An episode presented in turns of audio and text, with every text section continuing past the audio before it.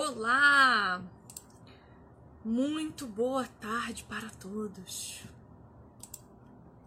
Vamos chegando, povo de Deus, para mais uma live. Mais um encontro da gente aqui para falar sobre a solidão e não só falar de solidão, mas falar de sua cura, falar daquilo que a gente precisa fazer para encontrar a cura. Meu irmão Júnior de Londrina, Beijo, querido. Preciso tomar um sorvete lá na Tote.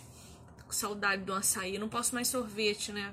Não posso mais com lactose, mas o açaí, uma benção. Você que é de Londrina, açaí no Tote, uma belezinha. Um, patrocina eu, Júnior. Outra coisa, importante dizer que eu preciso agradecer. Vou aproveitar que o Júnior entrou e me lembrou dos agradecimentos das coisas da vida, preciso agradecer à agência Fields, que eles agora estão fazendo para nós as artes das nossas lives. E eu tô gostando muito, né? Essa parceria com a God Books me apresentou a agência Fields, que é quem cuida das artes da página lá da God Books. E agora as artes das lives, que eu sou uma negação para fazer, um desastre, um, um caos eles estão fazendo para nós. Então, essa arte belíssima das lives que vocês têm visto por aí são um oferecimento da agência Fields, arroba agência underline Fields. Vou deixar marcado aqui. Sigam lá em agradecimento, sigam lá para a gente poder agradecer e retribuir esse carinho. Então a gente vai hoje para o nosso terceiro encontro e a gente começa a falar aqui da cura da solidão. Não mais analisar a solidão em si, mas falar de como curá-la. O principal elemento para que possamos curar a solidão nos nossos corações. Já vou chamar a Lu para entrar, para a gente começar. Hoje eu quero começar dando um testemunho maravilhoso. Cadê Lu?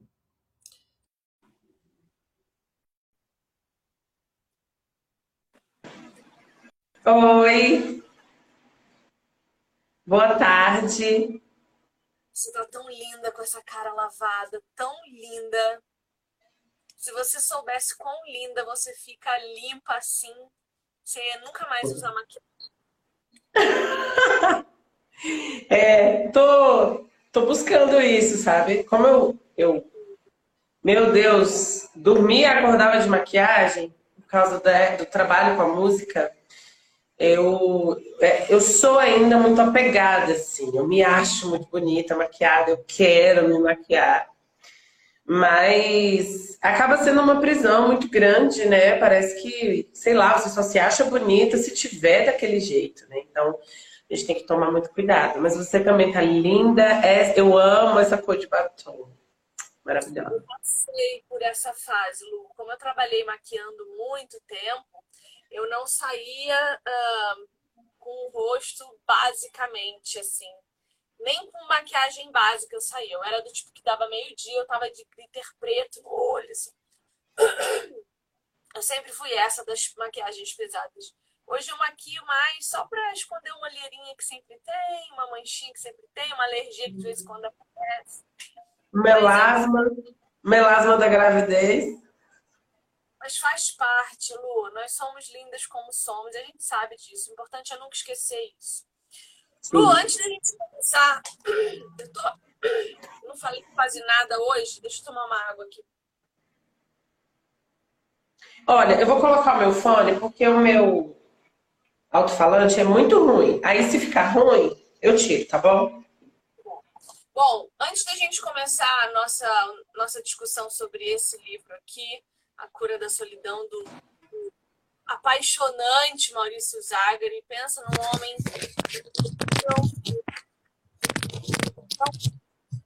antes da gente começar essa discussão, eu quero ler um salmo. Um salmo que o Senhor me deu para a gente ler junto hoje. Vamos abrir as nossas Bíblias no salmo de número 139. Por quê? Porque a solidão, ela não é só sobre nós, muitas vezes, nos esquecermos que Deus está em todos os lugares conosco. Não é só nós nos esquecermos que somos criados à imagem desse Deus maravilhoso. não é só nós nos sentirmos incapazes de nos relacionarmos, assim como o exemplo que Deus nos dá da Trindade perfeita. A solidão, muitas vezes, é nós não nos darmos conta da necessidade de conexão. E a primeira pessoa que nos oferece essa conexão é o próprio Deus. E ele aponta isso para nós aqui no Salmo 139. Vamos ler. Viu aí, Lu? Não. Minha Bíblia nova. As folhas grudadinhas ainda. Achei.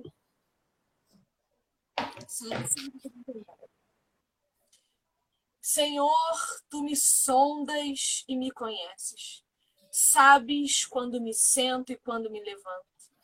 De longe percebes os meus pensamentos. Sabes muito bem quando trabalho e quando descanso. Todos os meus caminhos são bem conhecidos por ti. Antes mesmo que a palavra me chegue à língua, tu já a conheces inteiramente, Senhor. Tu me cercas por trás e pela frente e pões a tua mão sobre mim. Tal conhecimento é maravilhoso demais, está além do meu alcance. É tão elevado que não o posso atingir. Para onde poderia eu escapar do teu espírito? Para onde poderia fugir da tua presença? Se eu subir aos céus, lá estás. Se eu fizer a minha cama na sepultura, também lá estás. Se eu subir com as asas da alvorada e morar na extremidade do mar, mesmo ali, a tua mão direita me guiará e me susterá. Mesmo que eu diga que as trevas me encobrirão e que a luz se tornará noite ao meu redor, verei que nem as trevas são escuras para ti. A noite brilhará como o dia, pois para ti as trevas são luz. Tu criaste o íntimo do meu ser e me teceste no ventre de minha mãe. Eu te louvo, porque me fizeste de modo especial e admirável. Tuas obras são maravilhosas, e digo isso com convicção. Meus ossos não estavam escondidos de ti quando em secreto fui formado e entristecido como nas profundezas da terra. Os teus olhos viram o meu embrião Todos os dias determinados para mim foram escritos no teu livro antes de qualquer deles existir. Como são preciosos para mim os teus pensamentos, ó Deus. Como é grande a soma deles. Se eu os contasse, seriam mais do que os grãos de areia. Se terminasse de contá-los, eu ainda estaria contigo. Quem dera matasses os ímpios, ó Deus. Afastem-se de mim os assassinos, porque falam de ti com maldade. Em vão rebelam-se contra ti. Acaso não odeio os que te odeiam, Senhor, e não detesto os que se revoltam contra ti? Tenho por eles ódio implacável, considero-os inimigos meus. Sonda-me, ó Deus, e conhece o meu coração, prova-me e conhece as minhas inquietações. Vê se em minha conduta algo te ofende e dirige-me pelo caminho eterno. Esse é o princípio de qualquer tipo de relacionamento que nós pretendamos estabelecer com quaisquer outras Menina, pessoas. se hoje a gente vai começar a falar de cura, começamos muito bem. Porque se isso aqui não for a cura da solidão, meu amor, eu não sei mais o que é. Meu Deus. Uh! Vou fazer igual aquele. Tu já viu o vídeo do menino que faz assim? Já viu? Trazendo a Bíblia? Trazendo a já... Bíblia? Não, ele estava na escola. Ele estava ah. na escola, um japonesinho. Ah, Todo mundo lá escrevendo. Aprendi. Já viu? Eu. Esse salmo é um salmo que garante para nós que nós não estamos sozinhos. E é a partir do entendimento dessa não solidão que nós precisamos buscar relacionamentos com outras pessoas. Sim. Aí eu vou começar dando um, um testemunho do que aconteceu comigo ontem. Uh, eu sempre fui a pessoa do chega para lá. Se eu dou para você, e eu sempre me doei integralmente, e você minimamente não supriu algum tipo de expectativa que eu mesma criei, eu te excluía completamente. Sim, eu também. Então faz, faz cerca de um ano que eu estabeleci um laço de amizade que virou uma irmandade muito importante para mim. Um amigo que eu não vou citar o nome para não comprometê-lo. E eu percebi que já tinha algumas semanas ele, ele vinha se afastando. Uh, eu era sempre a primeira a mandar mensagem no WhatsApp e a última a mandar mensagem no WhatsApp. E ao invés de perguntar o que estava acontecendo, eu fui me afastando. Primeiro, com a desculpa de eu vou respeitar o espaço dele, ele está muito ocupado, ele é um homem muito ocupado, ele trabalha demais, deixa o espaço dele. Só que isso não foi suficiente. Aí eu criei uma outra teoria. Puxa, será que é porque eu sou uma mulher e ele é um homem ele talvez possa é, aqueles, Esses aí são aqueles boicotes que a gente falou na última live, né? Exato. Só que isso não foi suficiente para mim. E aí eu comecei a falar assim: nossa, mas será que ele tá sentindo inveja de mim por alguma coisa? Ou será que ele quer alguma coisa que eu tenho e ele não tem? Ele está com raiva de mim por causa disso? Mas isso também não foi suficiente para mim. E eu continuei piorando as teorias. E aí ontem eu falei com meu esposo, falei, bem, eu tô muito chateada. Fulano não quer mais ser meu amigo ele não quer mais a minha amizade, ele se afastou de mim, eu não sei o que está acontecendo, eu não sei como trazer ele de volta. Eu acho que ele não gosta mais de mim, eu acho que eu fiz alguma coisa. Eu devo ter feito alguma coisa que chateou ele, eu devo ter falado alguma coisa que chateou ele, e ao invés de me falar, ele parou de falar comigo, ele se afastou, ele só é, fala comigo respondendo alguma coisa que eu pergunto. Cara, eu fiz um circo assim em volta do meu relacionamento com ele. E o meu marido, assim, já conversou com ele sobre isso? Falei, não. Aí meu marido, mas você Primeira falar... pergunta. Aí ele, mas você tem certeza que é isso que você está pensando? Você, você é exagerada, você sabe, né? Você já parou para pensar se é isso mesmo que está acontecendo?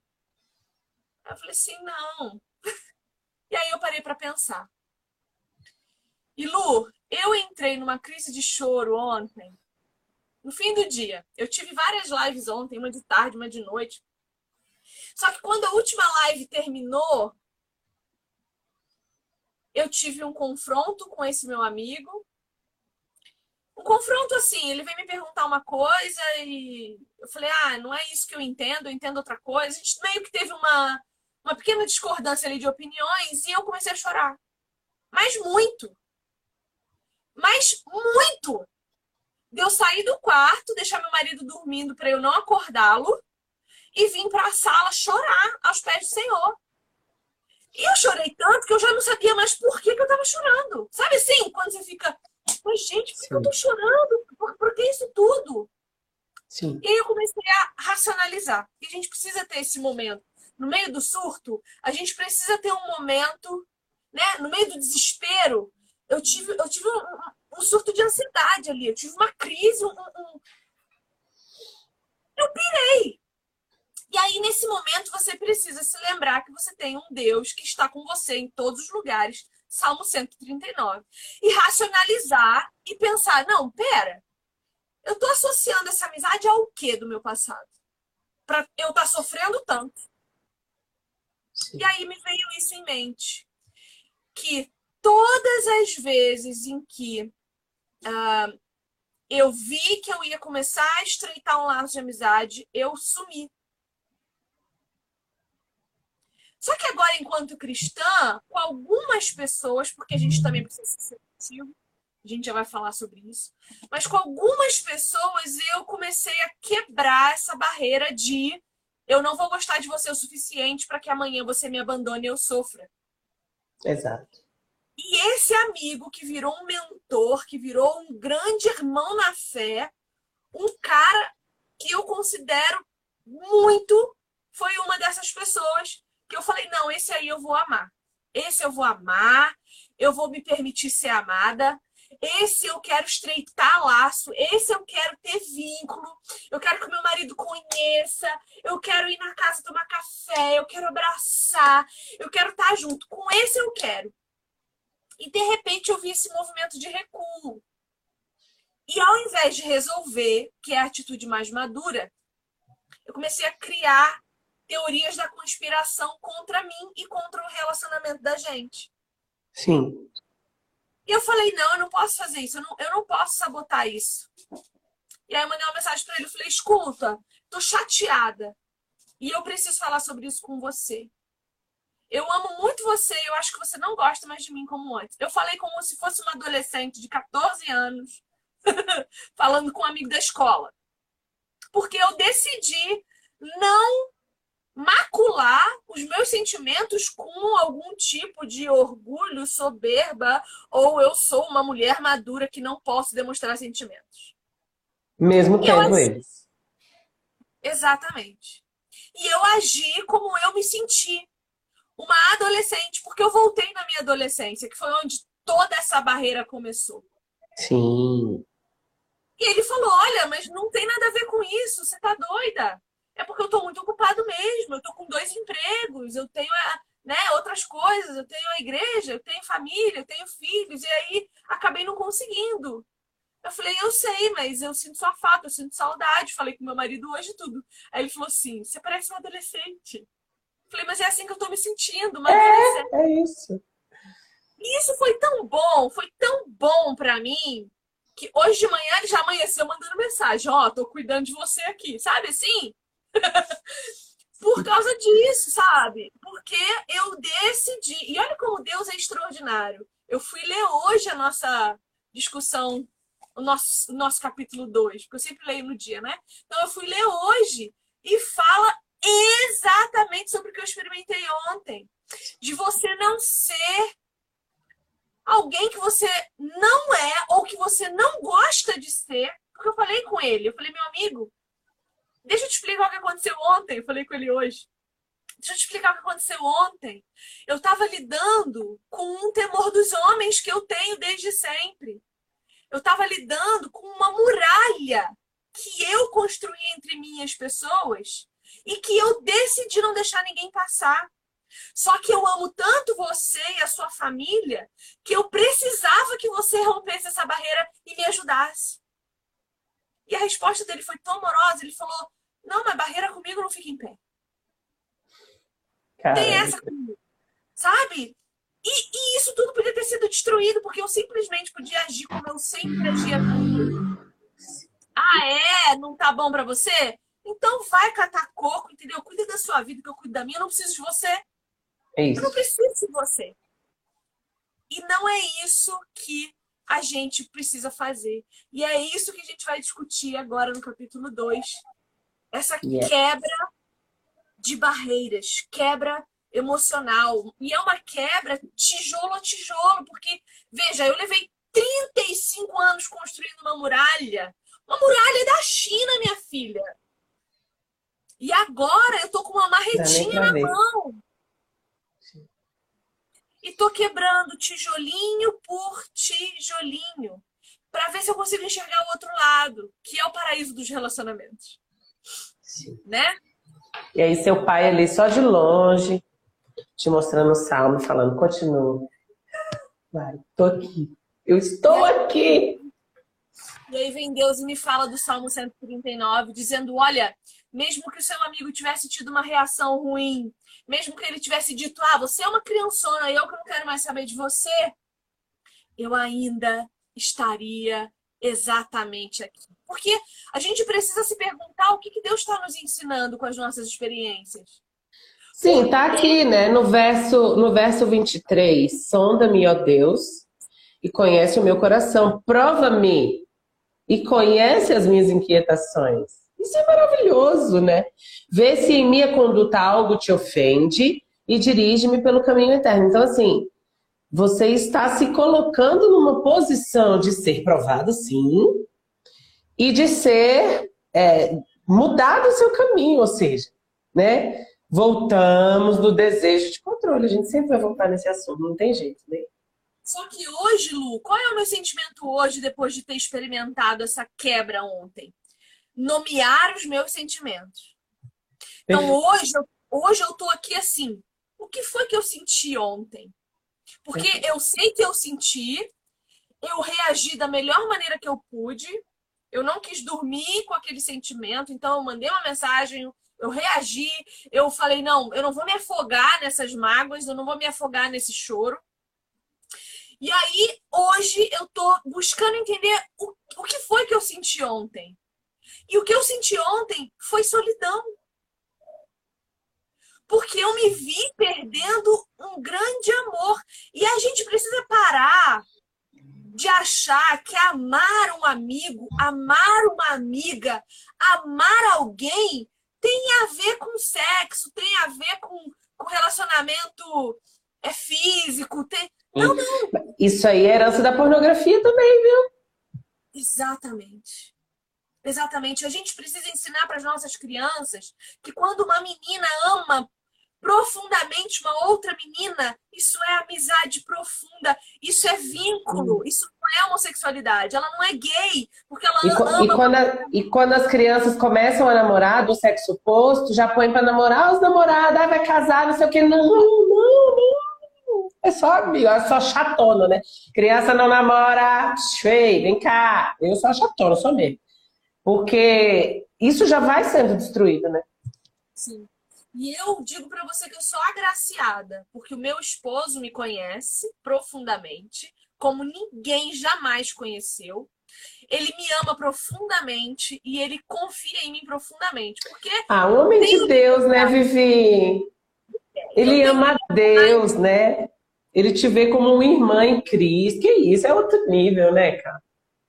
Porque eu tenho liberdade de dizer ao meu marido que eu amo esse meu amigo, amo. Assim como eu digo que amo você, que amo a Ana Kelly, que amo. Eu amo. Ontem foi aniversário do meu pastor. Eu mandei uma mensagem para ele dizendo que eu amo. E ele respondeu dizendo que me ama também. É a gente precisa voltar a amar as pessoas com amor puro de Deus. Sim. Parar de achar que dizer que ama o outro, ah, já está com segundas intenções, já Sim. quer ir pra cama. Não! Isso é amor, um amor que eu aprendo de Deus todos os dias. Um amor que vai me, me permitir criar conexões e vínculos com outras pessoas. Eu não, eu não me relaciono com ninguém desconfiadamente. Eu não vou fazer isso. Eu não posso ser assim. Eu preciso ter atenção e observar sinais de maldade.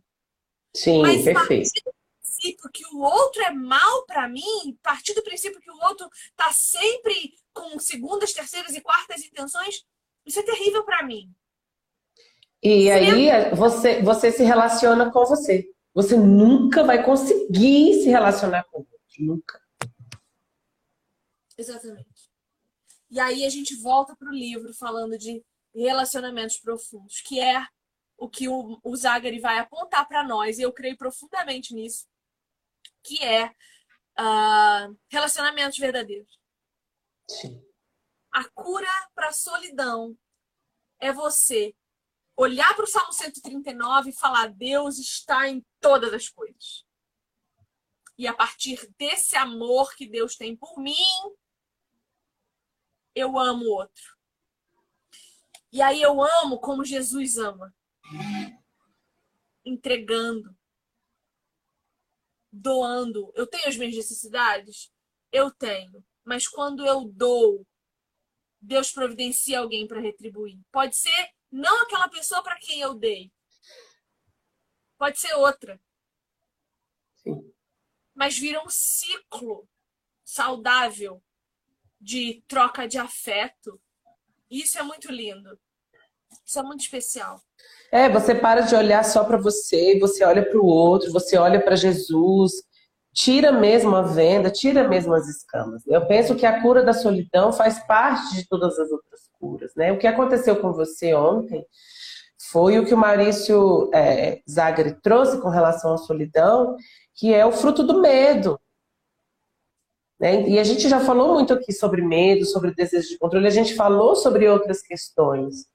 que levam ao suicídio e à depressão, e a solidão também é uma delas. E a solidão ela está muito enraizada no medo, né? O terror de se sentir desamparado e perigosamente sozinho.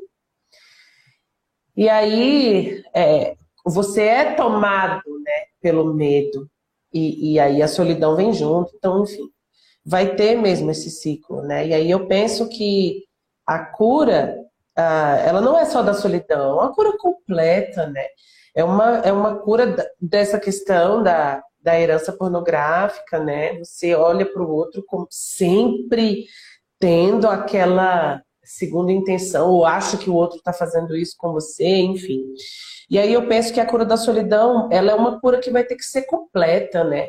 A gente vai ter que perceber muitas outras esferas que nos trouxeram até aqui a essa solidão. É, e eu me lembro bem que a primeira live com o Maurício, ele não gosta de tratar, né, a, com mais culpa a, as pessoas que se sentem solitárias. Elas são vítimas, sim, mas a gente precisa entender como chegaram até ali, até para a gente poder ajudar elas, né? Se colocando nessa posição de agente transformador. Então, a cura tem a ver com muitas outras esferas, a cura da solidão tem a ver com muitas outras esferas, com a esfera espiritual, enfim. E aí eu sempre penso, né, que Jesus é o caminho mesmo. Quando a gente começa a olhar, a gente para de olhar para a gente, é, mesmo, mesmo de verdade, assim, né? igual você fez ontem, igual, isso também aconteceu comigo depois da última live que a gente teve aqui. Também tem um testemunho, assim, bem recente. Depois da última live, é, eu recebi uma mensagem, né, de uma pessoa que eu tinha mandado uma mensagem para ela: tá tudo bem? Eu já tinha sentido, assim, tá tudo bem? Aí ela, tudo bem. Aí quando terminou a live, ela falou: eu assisti a live e não tá nada bem. E começou, vá, vá, vá. Aí no final, eu trouxe, né, essa questão para ela. Eu falei, você já se percebeu? Por quê? Como foi que você chegou até aí? O que, que aconteceu para você se sentir desse jeito? Né? Tão excluída, tão desamparada. De onde vem? Eu entendo que esse é um fato que está acontecendo hoje.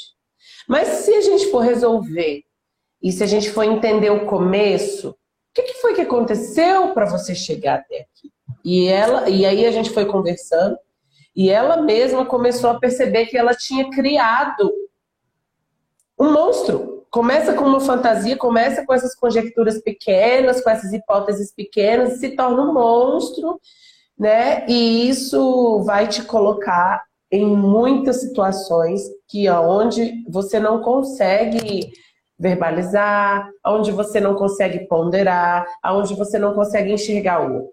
Né? Então aí você começa a sentir tudo isso de ruim, deixa isso crescer, você só consegue olhar para você. Você jamais consegue ponderar o que aconteceu na vida do outro, né? E aí muito menos olhar para Jesus. Então eu penso que o caminho da cura sempre vai ser esse, né? Em todas as patologias, além né, das ferramentas que a gente tem aqui nessa terra, como médicos, psicólogos, fisioterapeutas, educadores físicos, teólogos, né, como toda essa rede de apoio que a gente precisa ter humana, eu penso que vai ser difícil a gente é, conseguir dar esses passos em direção à cura olhando só para nós, né? E aí eu penso que o primeiro passo vai ser sempre esse, né? Quando a gente começa a deixar de olhar para nós e olha para Jesus, a gente nos enxerga de uma maneira diferente e a gente enxerga o outro de uma maneira diferente. E aí tudo começa a mudar. Né? São pequenos passos, igual você falou lá com a marretinha, mas é muito saudável, né? Porque isso também vai trazer perseverança e fé. Ô Lu, é, você tinha dito para mim antes da gente começar a live que você queria tocar num assunto que faltou da live anterior. E olha só, para a gente não esquecer, Deus mandou uma amiga fazer exatamente essa pergunta. Eita! Valeu! Para a gente não esquecer, é para a gente não esquecer. Então, manda aí o que você ficou de dúvida da semana passada. Pois é, porque o, o Maurício traz a solidão de Jesus, né? E aí, quando, quando acabou a live, eu tinha, eu não anotei, Fiquei, mentira, anotei. Eu anotei, mas aí eu vi a anotação e passou, né? E a gente começou a conversar e passou. E aí no final mandei o WhatsApp, eu falei, não, peraí, vem cá, eu, preciso, eu fiquei com uma dúvida que eu não tirei durante a live e preciso te mandar um WhatsApp com relação a isso. Jesus se sentiu só, é isso mesmo? Você concorda com o Maurício, né? Quando Jesus na cruz é, é, declara, né? E, e, sei lá, eu vejo como tipo um, um, uma frase de. Eu não sei se desespero, não sei se a gente pode usar essa palavra, assim, mas uma frase muito forte, muito pesada. Senhor, por que me abandonaste? E aí o Maurício traz isso no livro, para quem ainda não leu, leia, para quem ainda não comprou, compre. E ele traz, né, a solidão de Jesus nesse episódio. Aí eu falei, Vivi, corre aqui. É isso mesmo, né? Porque, como assim? E aí, o que, que eu pensava? E aí, eu queria saber se era isso mesmo. O que, que eu pensava? Que todos os pecados estavam sobre Jesus, né? E aí, né? Deus realmente se afastou, Jesus realmente se sentiu só. E aí, eu, eu vou aproveitar para fazer outra pergunta para você. Você pode responder separadamente.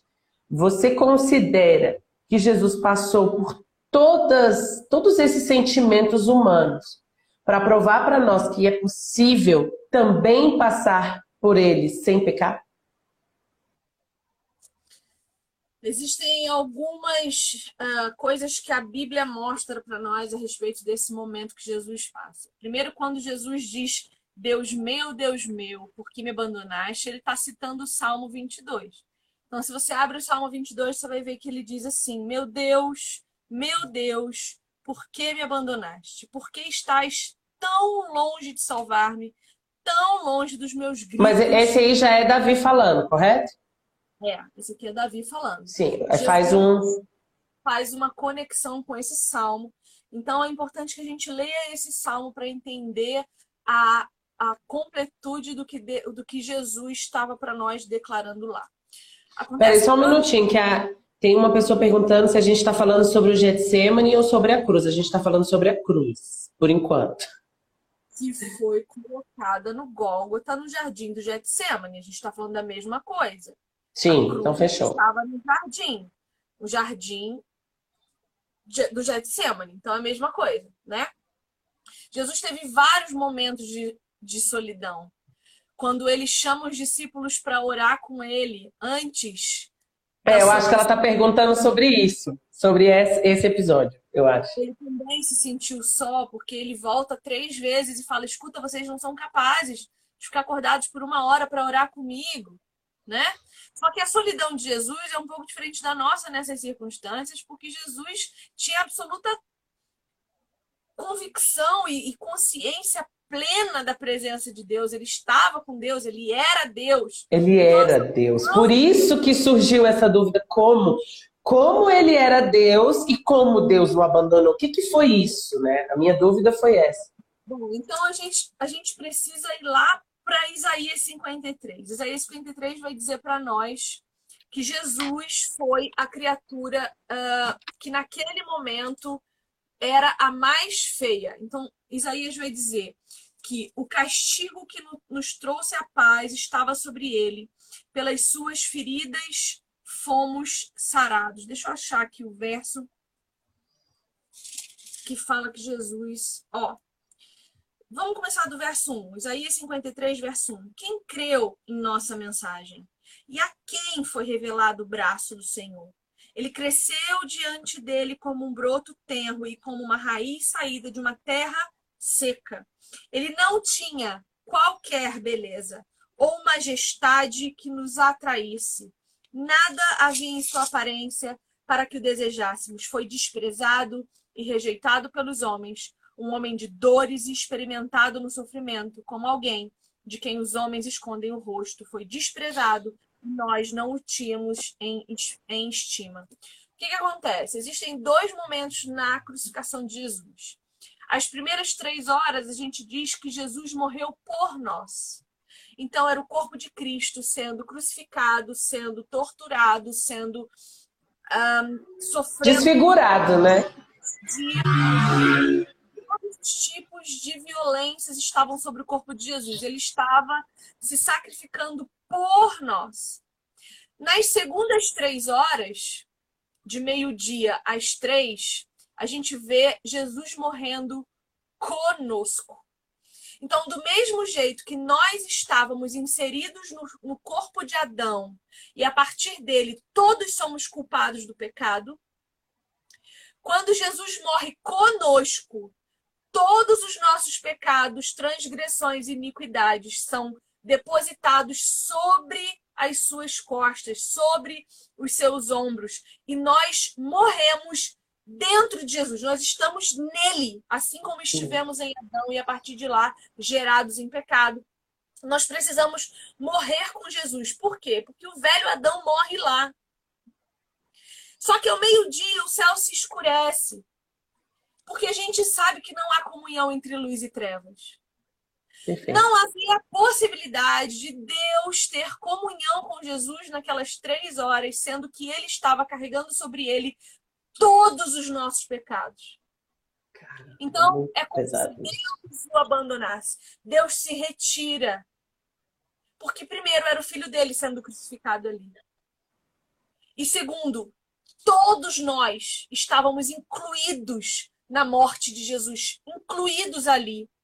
Então Jesus virou a criatura mais feia de toda a humanidade. Não havia nele beleza alguma. É o que o texto de Isaías vai dizer, né? E aí nós estamos lá com ele e ele olha para o céu antes de espiar e diz: "Meu Deus, meu Deus". Perceba que ele não diz "meu pai", ele diz "meu Deus" porque me abandonaste, rememorando Salmo 22. E no fim, antes de dar o, último, o seu último suspiro, ele diz Tetelestai, ou seja, está consumado, acabou, a minha missão foi cumprida, morremos todos. Né? E aí Jesus se retira aos céus, passa lá três dias com o Pai, acredito que dando um respiro, se recuperando, para voltar e quando ele ressuscita, nós que ainda estamos mortos nele, nascemos nele de novo. Que é o que a gente simboliza quando mergulha nas águas e sai delas. É importante a gente fazer isso porque a gente comunica uma verdade visível, né? A partir de uma espiritual, que é nós morrendo com Jesus, sendo mergulhados no corpo dele e ressuscitando com ele, ou seja, o mar a água na Bíblia simboliza o mal, né? Quando Moisés abre o mar, ele está abrindo o mal para que o povo de Deus passe. A água simboliza o mal até Jesus. Depois de Jesus, a água mata a sede. A água purifica. Então, quando a gente sai das águas, deixando o pecado para trás, deixando tudo para trás, a gente levanta em novidade de vida. Então, Jesus se sentiu sim talvez o homem mais solitário do mundo. Do mundo, porque, porque não tinha Deus, hein? Imagina. A gente se sente solitário tendo Deus. Não dá nem para imaginar a solidão que ele sentiu, não. É impossível. Em silêncio, né? Eu imagino que Jesus ficou em silêncio. Não houve voz, não houve presença. Mas a palavra diz que os anjos estavam uh, com ele, né? E eu imagino a festa. Você consegue imaginar a festa que foi quando Jesus chegou no céu, depois de crucificado, depois de consumada a sua obra? Você imagina os anjos tocando? Você imagina os instrumentos? Todo mundo parou, o céu parou para Jesus. Ah, não, isso aí, gente. Olha, hum, três horas de solidão o que, que são para a eternidade. E a nossa vida, a nossa vida em pecado, são três horas de solidão apenas, diante de uma eternidade inteira na presença em plenitude de Jesus Cristo. Não há solidão que suporte a glória de Deus. Por isso, o Zagari vai trazer no livro que uma das ferramentas para curar a solidão é a fé. Sim. Então eu preciso Acredito muito nisso. Eu preciso crer. Aí a solidão acontece em outros apóstolos também. Você acha que Pedro não se sentiu completamente só quando negou Jesus três vezes? Paulo cai do cavalo, ele é derrubado por Jesus, fica cego por três dias. Ele deve ter se sentido só, confuso. Então, a solidão que Paulo sentiu, por exemplo, na prisão, quando ele escreve a Timóteo, e ele diz: Timóteo, traz, traz contigo uma capa e os meus livros, porque eu tenho frio e aqui sem nada para fazer, eu preciso ler as escrituras, ou eu vou enlouquecer, porque eu não tenho com quem conversar. Mas a despeito de nós, Paulo tinha vínculos. Ele sabia que, mesmo preso, isolado de todos os seus, ele tinha quem estivesse orando por ele, clamando por ele. Ele tinha a igreja por ele. E por isso nós precisamos ter uma comunidade de fé. Saber que existem pessoas que, se a gente morrer, vão sentir falta. Sabe? É, ouvir de alguém, eu te amo. Cara, o meu marido é a última pessoa que diz eu te amo na minha vida, viu? Ele demonstra, ele não fala, não. Ele demonstra. Sim. Mas eu ouço eu te amo de outras pessoas. Aí você pode dizer, ai, mas e se for mentira? Da boca para fora até papagaio fala. Tá, mas aí é problema da pessoa, não é meu. Sim. É ausência nela, é vazio nela. Em mim, quando alguém diz eu te amo, produz mais amor. Não vazio, não rancor, não dúvida, não inconsistência, não medo. E isso começou quando eu parei de ter medo de dizer que amo. Não é banalizar, não é sair falando eu te amo para todo mundo. Mas aquelas pessoas que você verdadeiramente ama, verbalize para que ela saiba. Eu já ouvi desse meu amigo que, que discutiu ontem que ele me ama também que a família dele me ama, não ele, a família dele. Ele tem esposa e filhos. Se a família dele me ama, eu sei que estão orando por mim, porque quando a gente ama, a gente ora pela pessoa. Sim. E se eles oram por mim, como que eu posso não dar valor a essa família e questionar ele quando eu sinto algum tipo de insegurança, medo ou animosidade? que tipo de gente eu sou, que tipo de cristã eu sou. Eu falei isso com ele ontem, eu falei, eu estou aqui exercitando o meu cristianismo. Porque eu não posso pregar na internet, amem-se uns aos outros, e eu estou aqui duvidando do que eu sinto, duvidando do que você sente, duvidando do Deus que a gente serve e nos uniu. Então eu não posso fazer isso. Eu preciso viver o que eu prego. Fala, Lúcia, tá muito quieta hoje. tô falando demais, né? Mas amém. Ah, são tantas coisas, você vai falando, eu vou pensando tantas coisas, e uma delas é, bom, eu não sei os outros psicólogos, mas eu acredito que seja uma linha comum, né, de todos nós e do nosso trabalho, é buscar, em primeiro lugar, essa denominação, né? Para a gente poder começar um tratamento, e às vezes eu posso até parecer chata né, no, no consultório, porque eu fico. A pessoa termina a frase, termina de contar alguma coisa, o que você está sentindo? O tempo inteiro eu faço essa pergunta. Quando você me fala isso, o que, você sente? O que você está sentindo agora? Mas o que, que você sentiu no dia que aconteceu? E aí, para você ter noção do quanto é difícil Difícil, isso não nos é ensinado, né? Nós somos reprimidos, sentimentos reprimidos, não, não podemos demonstrar afeto, não podemos demonstrar emoções. E aqui no Brasil é um pouco pior. Por que, que eu falo do Brasil? Porque eu atendo muitas pessoas do exterior, né? E aqui nós contamos mentiras sociais. Isso é muito perigoso, também somos muito hipócritas, não podemos chorar da mesma forma que nós podemos rir. Não podemos falar sério da mesma forma que nós podemos falar brincando. E aí começam né, a surgir ah, muitas confusões internas e nós não somos eh, ensinados e nem. É, como é que eu posso dizer? Como a gente investe em alguma coisa, né? Não, não podemos ser, não somos influenciados, né? A gente não vê as pessoas fazendo isso e as pessoas também não deixam a gente fazer.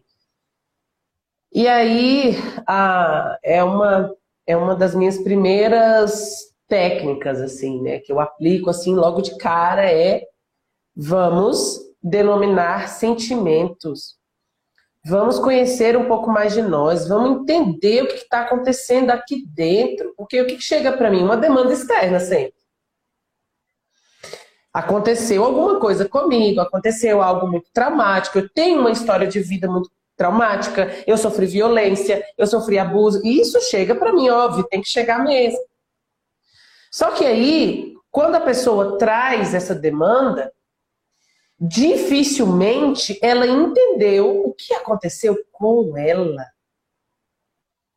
Passou por tudo isso e não tem a menor noção, até hoje, do que, aconteceu com ela.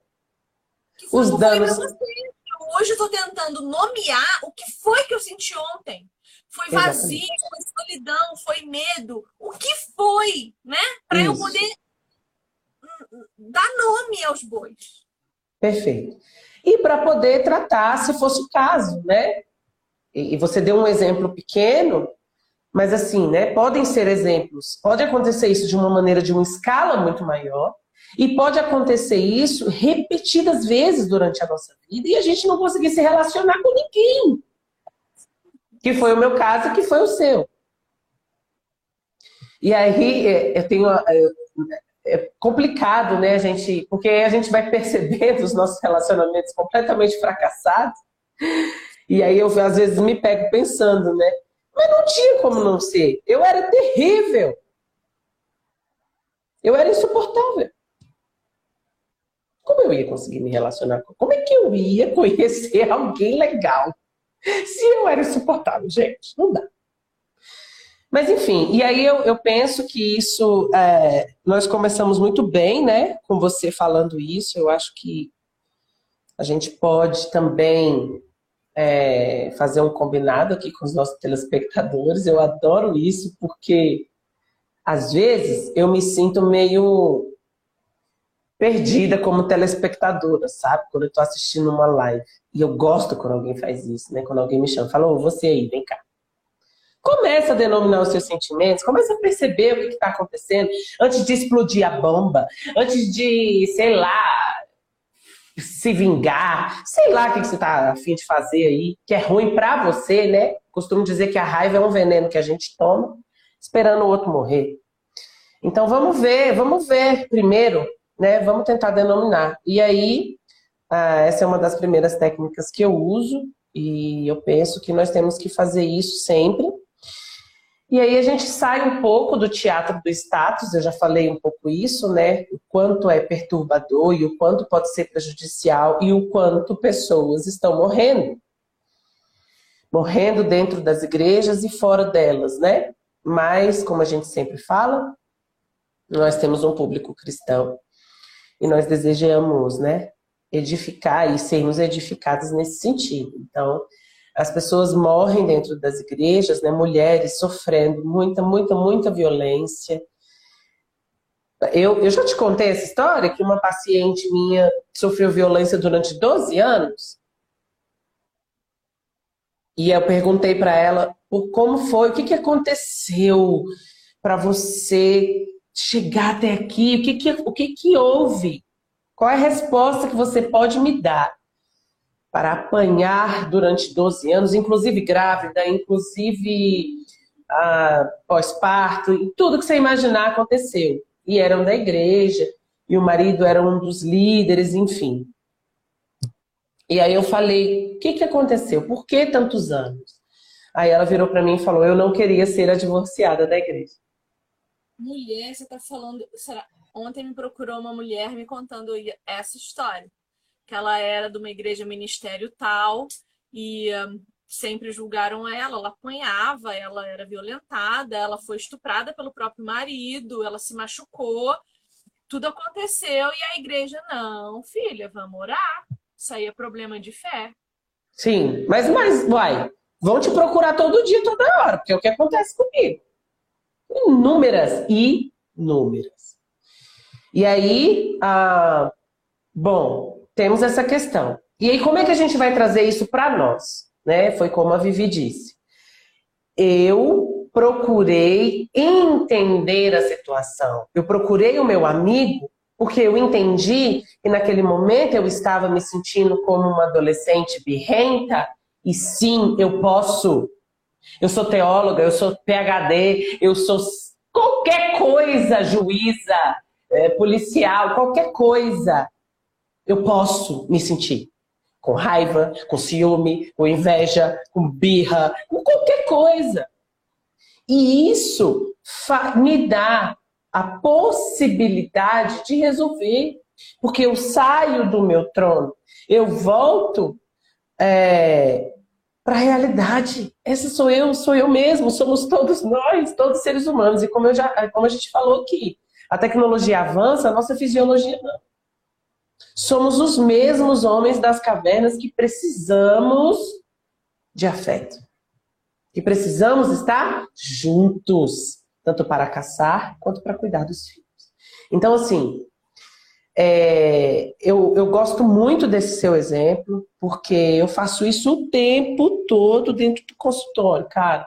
Eu penso que é a única possibilidade de resolver é a gente ser mais sincero com a gente, né? É a gente sair um pouco. Eu não estou falando que você vai se comportar do mesmo jeito em todo lugar. Não, são episódios, né? Eu não estou falando que eu vou te dar licença para você ser uma adolescente birrenta no seu curso de teologia. Não é isso. São episódios aonde a história, a herança maldita vai pegar a gente assim, ó, pá, e vai puxar. Vum, e a gente vai cair. E aí a gente tem que tomar cuidado com uma coisa muito séria que ontem eu me vi fazendo. Buscando fuga. Uhum. Qual é a minha fuga? A minha fuga é ler. Eu não leio muito à toa. Eu leio muito. A minha era comer. Quando eu não quero pensar, eu leio. Quando a Lu não queria pensar, a Lu comia. Então, ontem, quando eu me vi chorando e não entendendo e não administrando, eu falei assim: quer saber? Eu vou ler alguma coisa para me distrair. Aí eu pensei: olha que eu, olha eu indo de novo para o mesmo lugar, porque eu já tinha identificado isso na recuperação do meu casamento. Quantas e quantas vezes eu deixei o meu marido falando sozinho e fui pegar um livro? Porque quando eu leio, eu não preciso prestar atenção em mais nada, nem em mim, nem no outro, nem no problema. Nem pensar numa solução, porque deixa pra lá, se resolve sozinho. E eu me vi fazendo isso ontem. Ah, eu vou ler alguma coisa.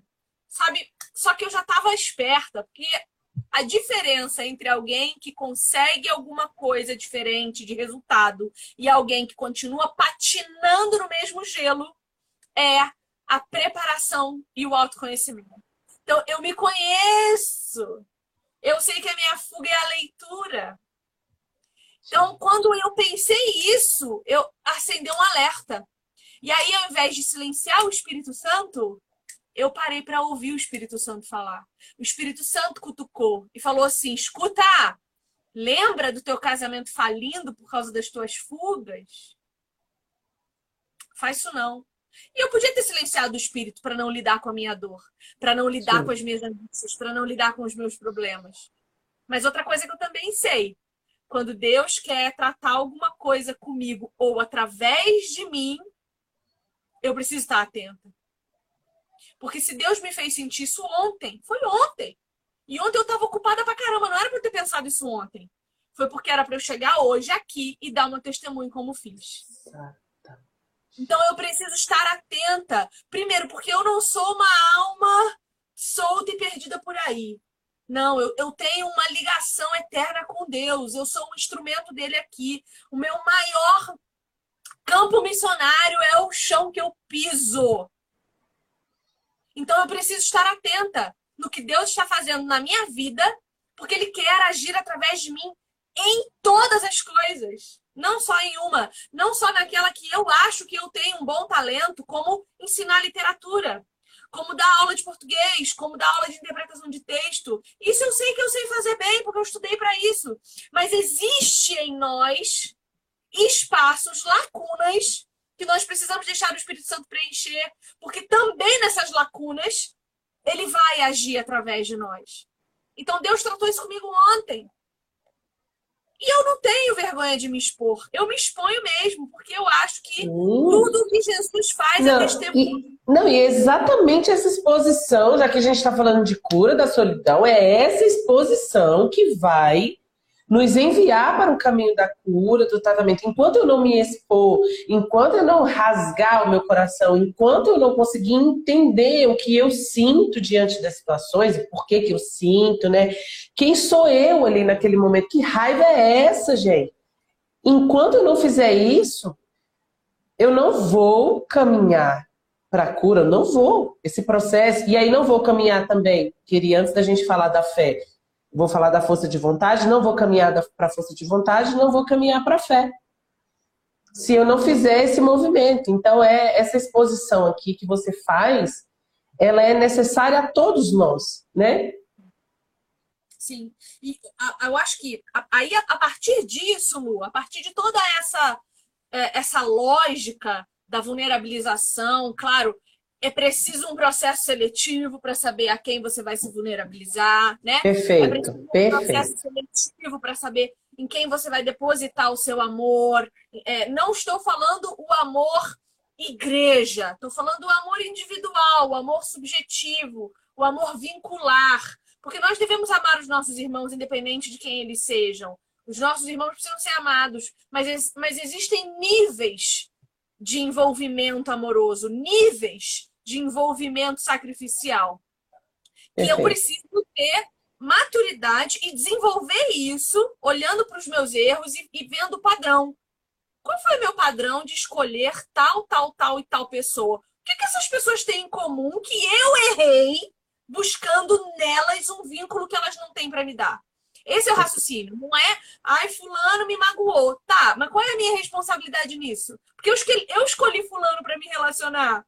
Ai, fulano foi mal comigo. Tá, mas eu deixei. Qual é o meu grau de responsabilidade para com isso? Vamos identificar o padrão e mudar. E a partir disso, a gente consegue pensar o que o Zagre vai trazer lá na página 73, que para mim é mais uma chave que vira.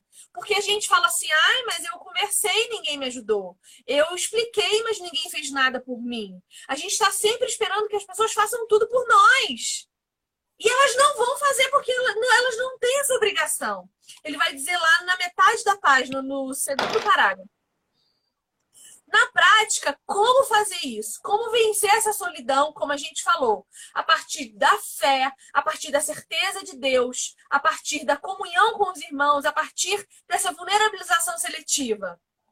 Em vez de sair por aí a caça de pessoas com quem se conectar, prefira sair para ver do que elas precisam. Sensacional. Sensacional. Em outras palavras, no parágrafo seguinte, em outras palavras, eu vou ler o parágrafo inteiro porque esse parágrafo é muito bom.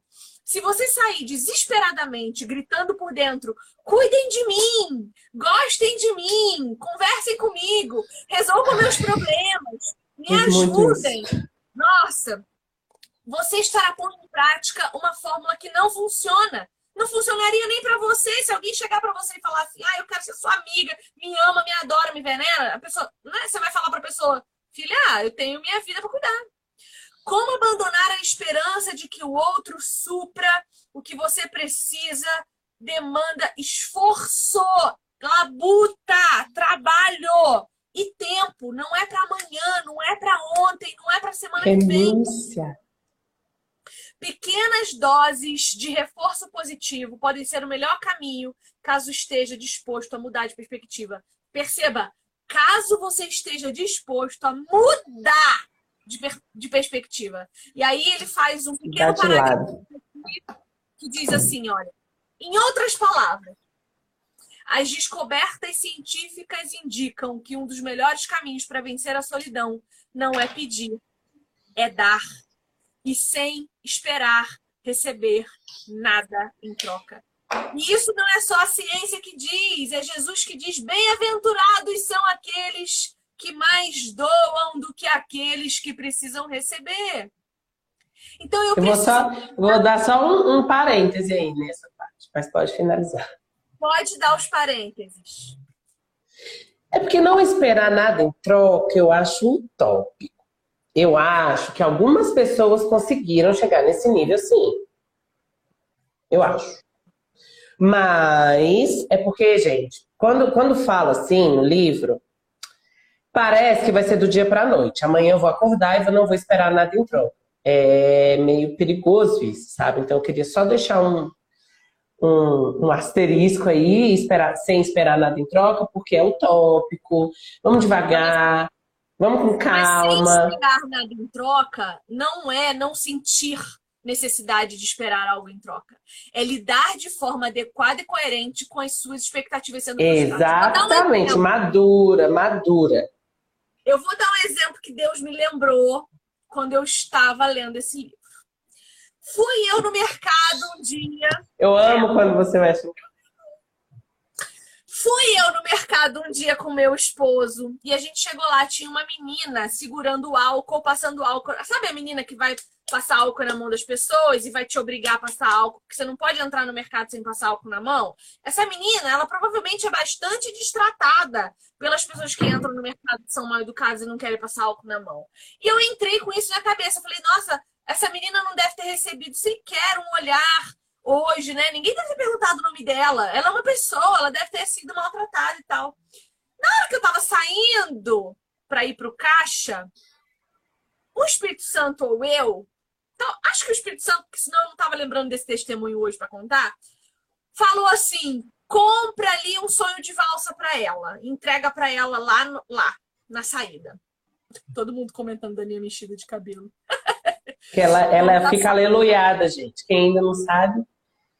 E aí, o que que acontece? Peguei o sonho de valsa, falei assim, nossa, como é que eu vou explicar pro meu marido que eu vou comprar um bombom que eu não gosto para dar pra uma menina que eu não conheço?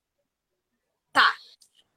Aí meu marido falou assim, não, não leve isso não. Eu falei, não, vou levar, é Deus que tá mandando. Comprei o sonho de valsa. Quando eu cheguei lá na porta, eu falei com a menina, obrigada, toma para você. E entreguei o bombom para ela. Sabe o que ela falou para mim? Eu não, não. quero. Eu Olha. não quero. Ela não falou não, obrigada.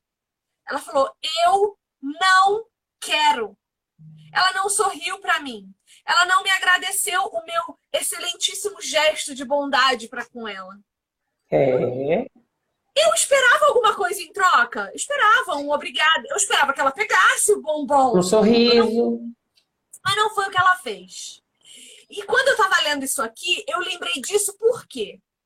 Porque esperar algo em troca, a gente espera. Eu esperava algo em troca. Eu esperava que ela fosse grata. Só que quando ela não foi, isso colocou em xeque as minhas intenções. Então, eu queria o quê? Louvor, glória? Eu queria que ela se curvasse diante de mim e falasse: Nossa, como você é boa, generosa. Então, isso pôs em xeque as minhas intenções. E aí eu pensei, eu falei, nossa, coitada.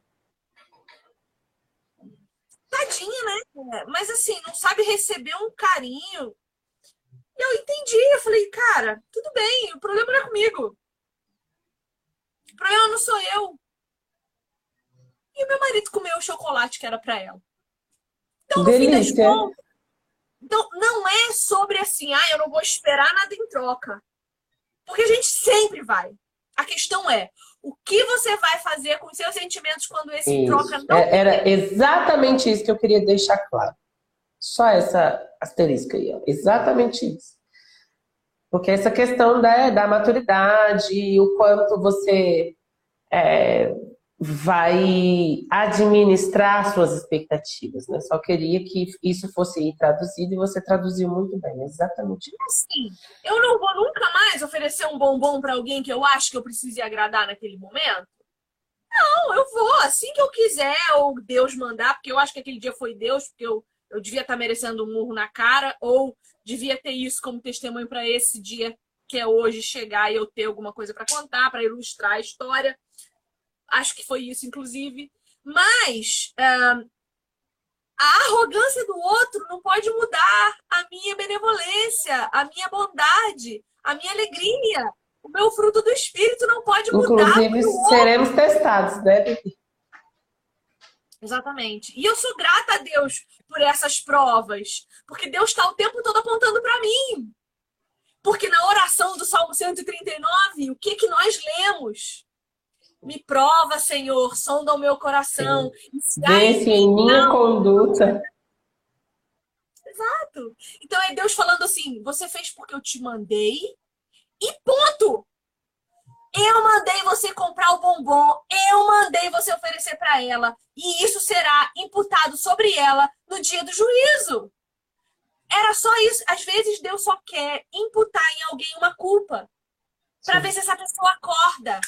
Por quê? Porque Jesus vai dizer lá em João. Cara, vamos abrir João. Eu tô muito biblista hoje, não tô, não. Tá maravilhosa. E também tem a questão, né, de a, a glória de quem, né? É, é gostoso isso, gostoso levar esses, esses beliscão, né? Porque, gente, será que eu estava esperando um sorriso, um abraço, né? Como é que eu faço algo que Deus mandou e, e eu vou receber a glória, né? Como vai ser isso? Adorei, adorei esse testemunho. João 15, a partir do 18. Se o mundo os odeia, tenham em mente que antes me odiou. Se vocês pertencessem ao mundo, ele os amaria como se fossem dele. Todavia, vocês não são do mundo, mas eu os escolhi tirando-os do mundo. Por isso, o mundo os odeia. Lembrem-se das palavras que eu disse: nenhum escravo é maior do que seu senhor. Se me perseguiram, também perseguirão vocês. Se obedeceram a minha palavra, também obedecerão a de vocês. Tratarão assim vocês por causa do meu nome, pois não conhecem aquele que me enviou. Agora preste atenção. Se eu não tivesse vindo e falado a vocês, não seriam culpados de pecado. Agora, contudo, eles não têm desculpa para o seu pecado.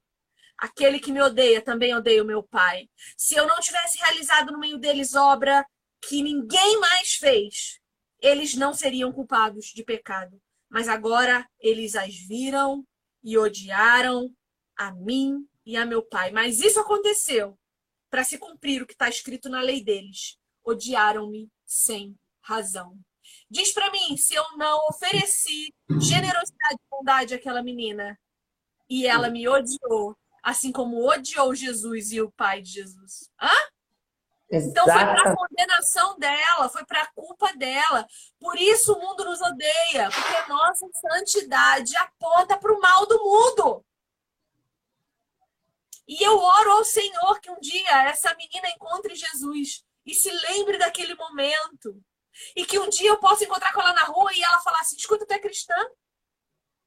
E eu dizer: eu sou, minha irmã, eu sou.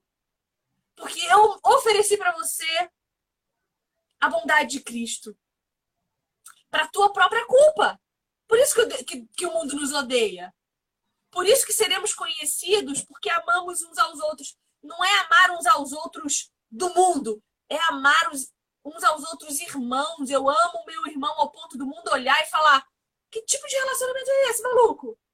A gente não quer nada em troca, que loucura. Exatamente. Então, eu tenho em mim santidade ao ponto de poder ter um amigo homem e dizer para o meu marido que eu amo meu amigo e que eu não quero perder a amizade desse amigo porque eu amo verdadeiramente. E o meu marido me consolar, porque ele sabe que em mim a maldade já está sendo curada. A solidão não existe mais. Então nós precisamos ser aquilo que queremos que o outro nos veja. Se eu fosse uma mulher promíscua, se eu tivesse segundas intenções no olhar, se eu agisse como uma vagabunda, me desculpe, se o meu Instagram fosse para mostrar meus peitos, minha barriga e minha bunda, você acha que eu poderia dizer para o meu esposo: esposo, eu amo tanto meu amigo, não quero perder, me ajuda? E o meu marido olhar para mim com compaixão? Óbvio que não! Mas eu sou para o meu marido que eu quero que ele veja que eu sou. Então ele confia em mim. Como eu confio nele plenamente. ele pode fazer o que ele quiser, ele pode não responder meu WhatsApp na hora que eu quero, ele pode não me ligar, ele pode sair do trabalho e não aparecer até as 10 da noite. O máximo que vai acontecer é eu achar que ele morreu no meio do caminho. Mas achar que meu marido está fazendo alguma coisa. E outra, o dia que ele fizer, eu sou melhor amiga de Jesus. Não é sobre mim. Então é isso que precisa estar na nossa mente. Ai, mas Fulano não me ajuda. Eu contei que eu tô precisando de ajuda e Fulano me ajuda. Vai e ajuda alguém. Porque o mundo dá voltas. E você vai parar sempre Sim. no meio. Qual é o lugar que você deixou para trás? Um, um lugar de ajuda e acolhimento? Ou um lugar de revolta, rejeição e autopiedade? Porque o mundo vai continuar girando e você vai voltar sempre para o mesmo lugar. O que, que você está plantando hoje para colher amanhã? Essa é a pergunta que devemos fazer. Essa. É. E o Maurício ele traz essa questão dos estigmas, né? Ele, ele coloca que a gente tem que prestar muita atenção em como a gente se apresenta, né? E isso acontece muito, assim. É, inclusive, na infância, né? Nós somos muito rotulados. Infância e adolescência somos muito rotulados, né? E eu penso que uma das partes da cura vai ser essa: a gente vai começar a questionar os rótulos e os estigmas que estão sobre nós. Eu tenho uma paciente que tinha uma, uma queixa muito forte de tristeza, melancolia. Ah, eu sou muito triste, ah, eu sou muito melancólica, eu não vejo graça em nada, eu não vejo não sei o quê. Aí eu falei para ela assim, cara, desde quando você escuta isso? Que você é triste? Aí ela. Ah, desde que a minha avó morreu. Quem cuidava de mim era minha avó. E desde que a minha avó morreu, eu fiquei triste. Eu falei, então, vamos lá. Cara, foi um episódio, né? Um episódio muito traumático. E que sim, você ficou triste. Você não é triste. E aí, desde então, começaram a rotular, né? Como triste, e ela vestiu essa roupa da tristeza aí, ó e veio arrastando assim até hoje e trouxe essa demanda para mim. Eu falei, cara, se você for uma pessoa introspectiva, pensativa, observadora, e aí eu comecei esse caminho com ela, né, de descobrir as, as outras qualidades, de descobrir quem é você, apesar do episódio de tristeza. E a gente pode colocar essa questão aqui. Quem é você, apesar do episódio de solidão? Outra coisa que ele faz é diferenciar solidão da solidão crônica, né? E é legal a gente perceber isso como agentes transformadores. Eu penso que a gente se coloca aqui, né? Como esses agentes transformadores. Nós estamos sendo curados para curar em nome de Jesus.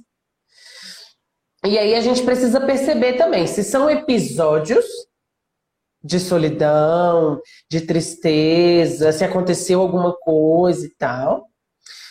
Ou se é uma solidão crônica, né? E a solidão crônica é, é sempre aquela posição defensiva, às vezes até agressiva, enfim, aí a gente vai percebendo.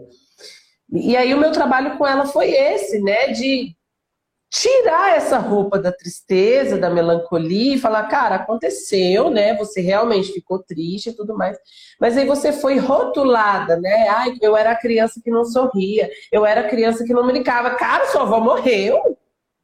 E era ela que cuidava de você, poxa. Vamos, né? Vamos dar esse tempo aí para essa criança ficar triste, enfim mas carregar isso até hoje, né? entender o que aconteceu e perceber que talvez, já falei também do ambiente que proporciona a solidão, né? mas assim, que a gente também precisa questionar os rótulos, né? Então, esse estigma de pessoa solitária, calma lá, né? Muita calma nessa hora. Temos pessoas observadoras, temos pessoas introvertidas, temos pessoas mais caladas e que são incríveis, né? Às vezes são artistas sensacionais, são fazem uma leitura da situação e inclusive ela se tornou psicóloga. Sim. Olha só, que maravilha, né? E chegou até a mim e, e, inclusive a gente até conversou sobre isso ontem, porque até hoje ela é uma se formou recentemente. E aí ela, até ontem, ainda tinha dúvidas sobre a escolha dela da psicologia, né? E eu falei, cara, você é observador, você sabe ouvir, você é introspectiva, você escuta, você ah, sente, né? Então, assim, e aí a gente agora fazendo outro caminho com relação a essa escolha profissional que tem tudo a ver, que pode ser uma escolha maravilhosa para uma que pessoa. E que coisa triste essa mulher, na idade que está, que se, tá, se, se, se formou, deve estar com 24, 25 anos, é. nunca ter escutado de ninguém essas palavras de afirmação que ela precisou pagar para alguém falar. Isso é. Meu Deus, gente. Nós estamos tão em si mesmados, Sim. tão dentro de nós, tão arraigados no nosso egoísmo, que a gente não é capaz de dizer para alguém o quão importante essa pessoa é, pelo amor de Deus. Sim. E que às vezes não é tristeza, que às vezes não é solidão, gente, sabe? Nesse mundo da Disney, das pessoas maravilhosas, engraçadas, extrovertidas, que canta, que dança, que tira foto, que faz vídeo. Calma, calma. Né? Você não é todo mundo, já dizia sua mãe, né? Não precisa. Então, assim, é... voltamos a nos perceber. Né? O que, que, tem de bom, cara? Às vezes não é solidão, né? Às vezes você é cobrado a ser uma coisa que você não vai dar conta. E aí você se sente muito sozinho porque aquele meio que você vive não tem nada a ver com você. Sabe? Às vezes um monte de gente. Minha família é toda nordestina. Meu Deus do céu.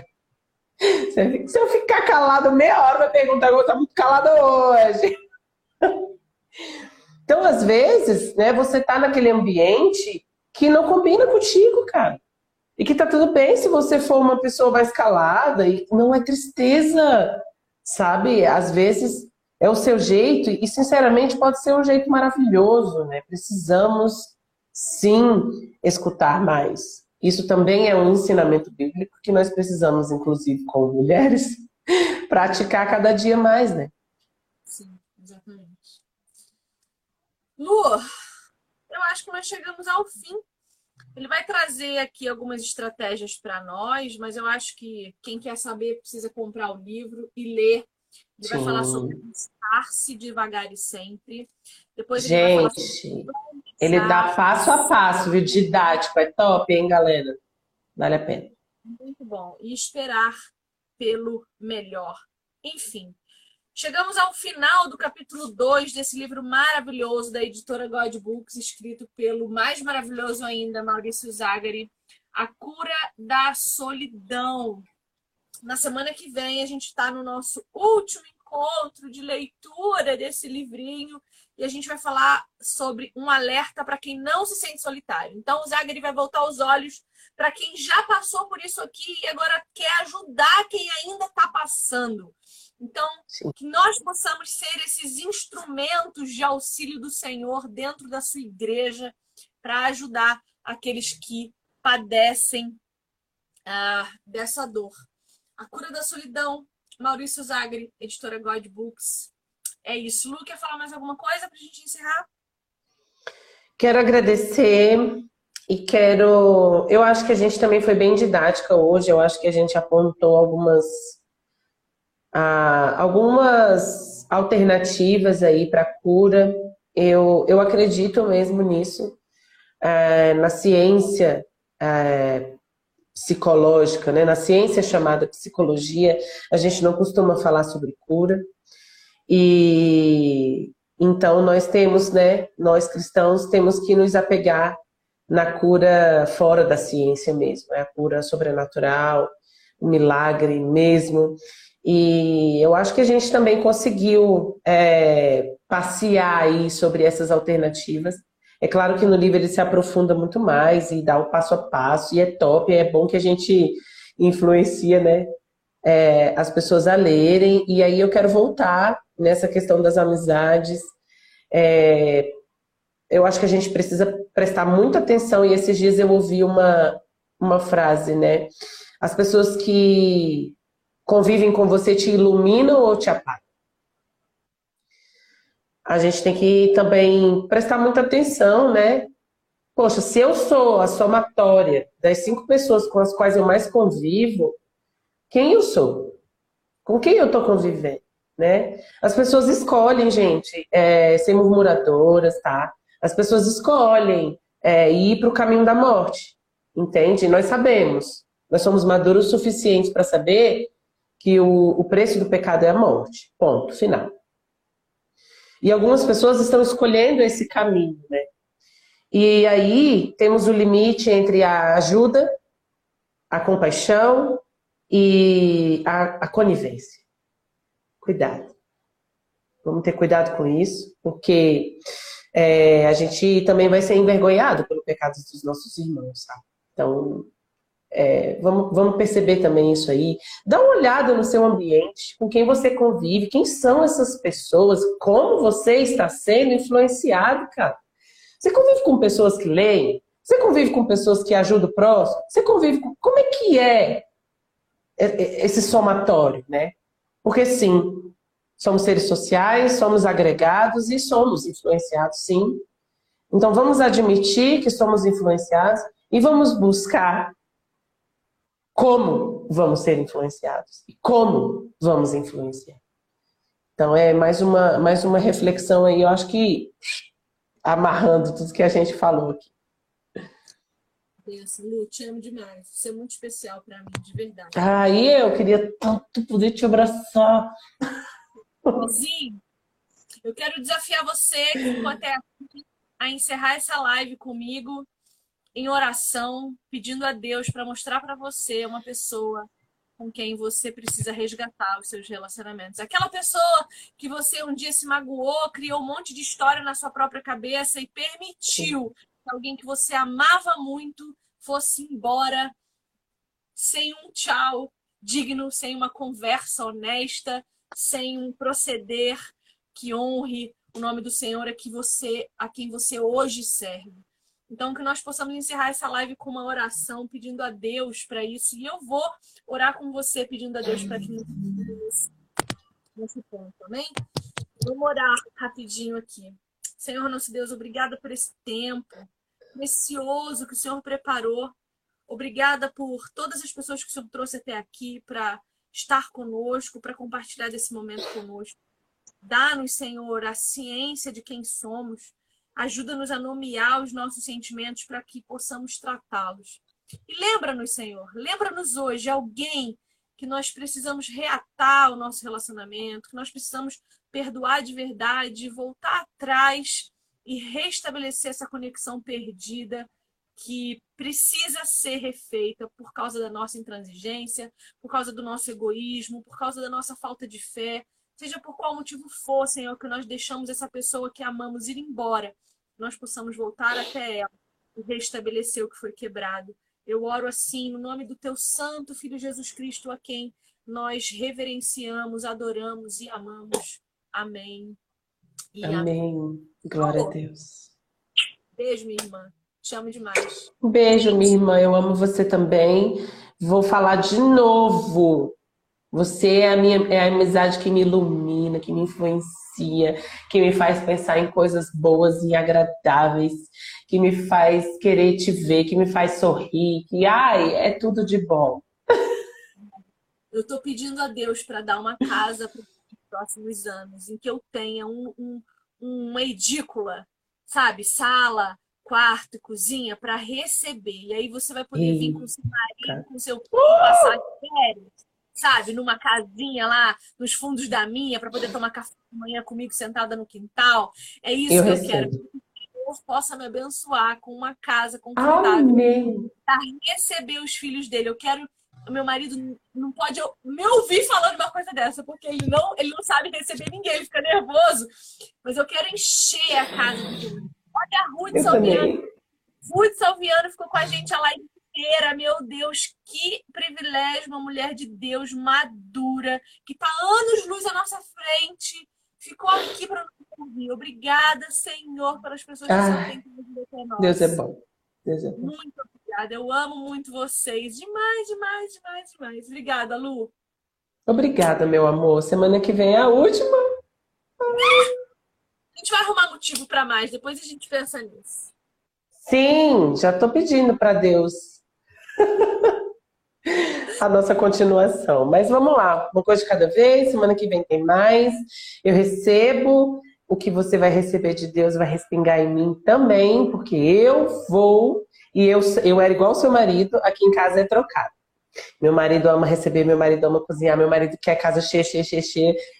E eu desesperava, eu passava mal. Eu te falei isso na live passada. Eu passava mal de dor no estômago, de vômito, de mal mesmo, de imaginar alguém dentro da minha casa, ou imaginar isso aí que você falou, eu indo passar uns dias, sei lá, na casa de alguém. Menina, isso para mim era impossível. Então, recebo sim, eu vou sim. Eu te espero. Povo, obrigada pela audiência de vocês, obrigada pela Tchau, galera. Obrigada por ouvir-nos, né? Que eu possa também ter a chance de um dia ouvir vocês. Um beijo. Tchau.